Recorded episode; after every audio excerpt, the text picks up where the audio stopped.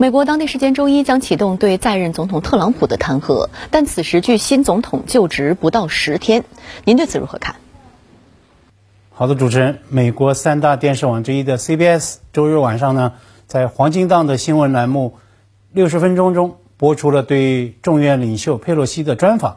那么，特朗普的这位政治死对头就强调说，在震惊世界的国会山骚乱发生之后，特朗普啊必须尽快离开白宫。他呢，再度给只剩十天任期的这位看守总统贴上了三个扎眼又扎心的标签：deranged、unhinged、dangerous。所谓疯狂、精神错乱、危险。那么佩洛西啊，甚至还在采访中提出了两个灵魂追问：如果特朗普赦免那些个闯进国会山的恐怖分子怎么办？如果他有自我赦免怎么办呢？当然啊。佩洛西也补充说，总统行政令他赦免呢，仅限联邦机构层面调查的违法犯罪，那而对诸如纽约州等州府层面展开的司法调查，那么总统特赦令是当不了护身符的。那么要让特朗普在一月二十号之前离开白宫，不外是三种场景：其一就是辞职，以特朗普不惜代价死扛到底的这种行事做派，这呢可以说断无可能。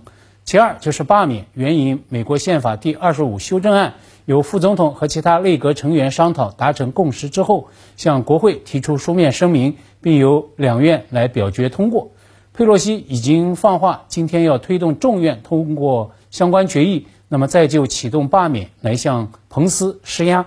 但是啊，这所谓决议实际上面临很大的一个不确定性，众院共和党人呢，他们大概率会抵制。而且呢，副总统彭斯此前啊也已经通过媒体来表态，无意推进罢免。更何况，美国宪法的第二十五修正案，它的启动门槛是远高于弹劾。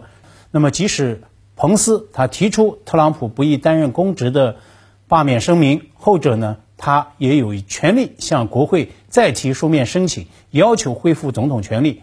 而美国国会两院他们的投票通过的门槛都是三分之二。这呢，让罢免可以说是通过啊，是难上加难。所以呢，这样看来，佩洛西他启动对特朗普的二次弹劾是大概率的事件。但是呢，真要让特朗普提前下课离开白宫，同样呢是难如登天。面对一系列的变数，如果民主党二次启动弹劾，还将面对哪些变数？预计特朗普如何应对呢？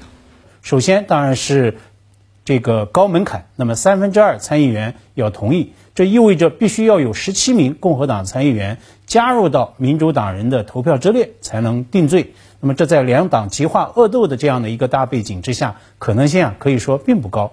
那么，更加棘手的当然是所谓的时间压力。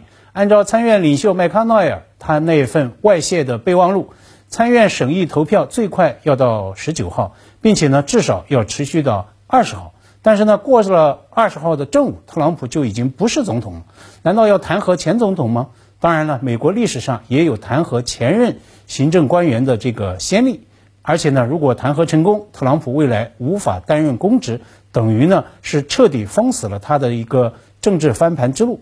所以呢，在我看来，麦康奈尔他的这份备忘录外泄，恐怕呢是刻意为之，是变相在向民主党在喊话：得饶人处且饶人。那么政治清算乃至政治追杀要留余地，但是呢，在另一方面，民主党人他们恐怕也要反复权衡推进弹劾的一个真实的力度。那么，拜登就任之后，他最紧迫的两大议程，无疑呢是新冠疫情和经济纾困。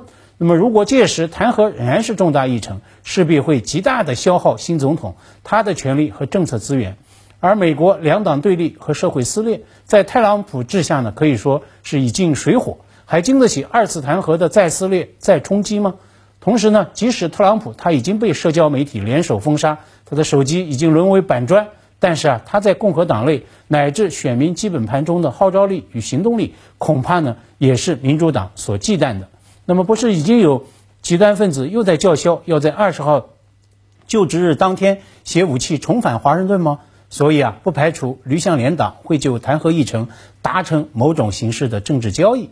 所以呢，特朗普未来他作为前总统，恐怕会逃脱对华盛顿之乱、对国会山之乱的一个问责。那么，这是美国行政权力运行让人很无语的一个地方。同样呢，我们也可以预言，即便脱身二次弹劾，那么搬出白宫之后的特朗普，他未来啊一定也会面对成堆的官司。嗯，又有一名国会警察证实身亡，但他不是死于暴徒袭击，而是自杀。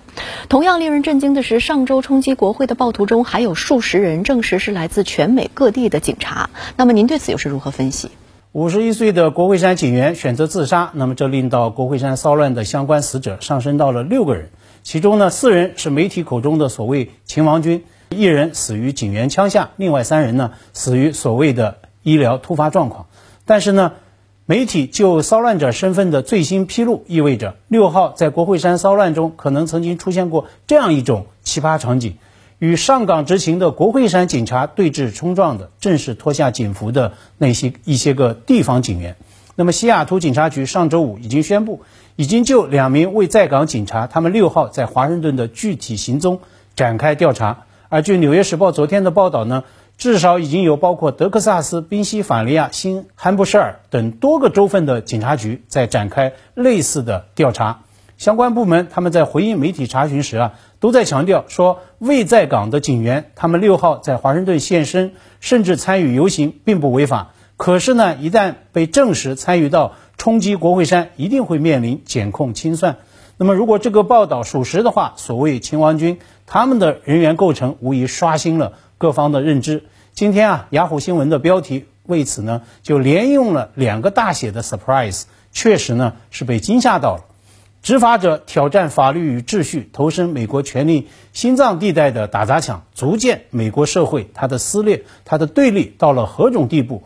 这呢，恐怕也再次见证媒体有关骚乱分子突破国会山警察防线可能有内应的这样的一个质疑爆料，绝不是空穴来风。